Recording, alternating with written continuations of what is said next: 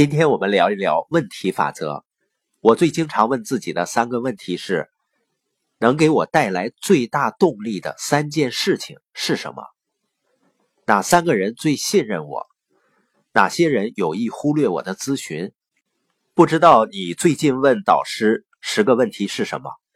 假如啊，明天早晨你会跟世界上最富有的人共进早餐，你是希望他给你一堆钱，还是问他几个问题？让你未来与众不同的梦想和目标是什么呢？我们的回忆帮助我们塑造未来，我们的回忆帮助我们决定我们的梦想和目标。一个人之所以未来与众不同，就是因为你跟你身旁的人有所不同的梦想。下一个法则呢是关系法则。你需要一个门徒，你也许呢有五个孩子，但只有一个会成为你的门徒。也就是说，谁把你视为英雄，那个人就是你的门徒。有人能够在你身上看到不同，感受到不同；有人能看到在你身上隐藏着一些非凡的品质，那个人就是你的门徒。永远不要把你的精力和时间投资在不欣赏你的不同之处的人的身上。比如说，大街上有一家银行 A，还有一家呢银行 B。你往银行 A 存一万块钱，年底的时候呢，他们给你百分之十的利息，说这是一千块钱，感谢你这一年让我们使用你的一万块钱。你说好的，谢谢。然后呢，你去到银行 B，你往银行 B 存入一万块钱，到了年底，他们说我们经营艰难，这是两百块钱，他们给了你百分之二的利息，你会不会同情的说，哎呀？你们只给我百分之二的利息，看来你们需要更多的钱。你给 A 银行一万块钱，他们给了你百分之十的回报，而 B 银行呢只给你百分之二的回报。那你会往 B 银行存更多的钱吗？肯定不会的。所以你在一个人身上投资两个小时，得到了很好的回报，而在另外一个人身上投资两小时呢，他不当一回事儿。你会不会说我要花更多的时间在这个人身上呢？不会的。你投资了，然后你会期待回报，期待尊重和回应。最后一个法则呢是尊重法则。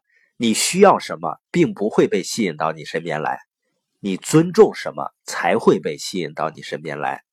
你爱的东西不会来到你身边，而你尊重的东西将会来到你身边。你爱一个人是对他有感情，而尊重这个人呢，是看到他的价值。它的不同，它的重要性，你只能吸引你所尊重的东西啊。尊重它是一种气氛，也可以理解为是一种磁场。我们知道空气中有成百上千种气体，我们也都明白，看不见的世界中有着比看得见的世界中丰富的多的元素，因为看不见的事物创造了看得见的事物。你像人可以在大脑中拥有一个没人看得见的梦想。那个梦想呢？创造出一栋巨大的建筑物，或者一艘游船。我们看不到的世界是制造一切可见事物的工厂。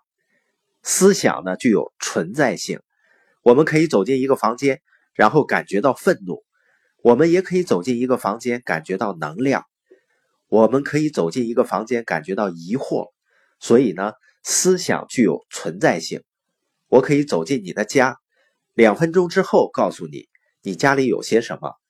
思想具有存在性。尊重呢是一块磁铁，你高度尊重的任何事物都会被吸引到你身边。尊重的表现是什么呢？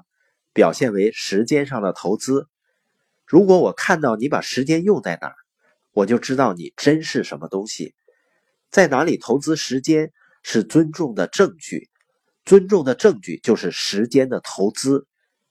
这个世界上最致命的谎言就是上帝或者佛祖掌控着一切，或者呢，人是有命运的。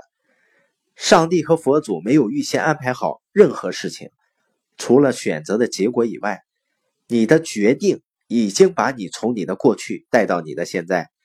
你现在和你将来唯一的区别就是你选择相信谁，除非我改变你相信谁。否则，我无法改变你的人生。当我改变了你相信谁，我为你创造了成功。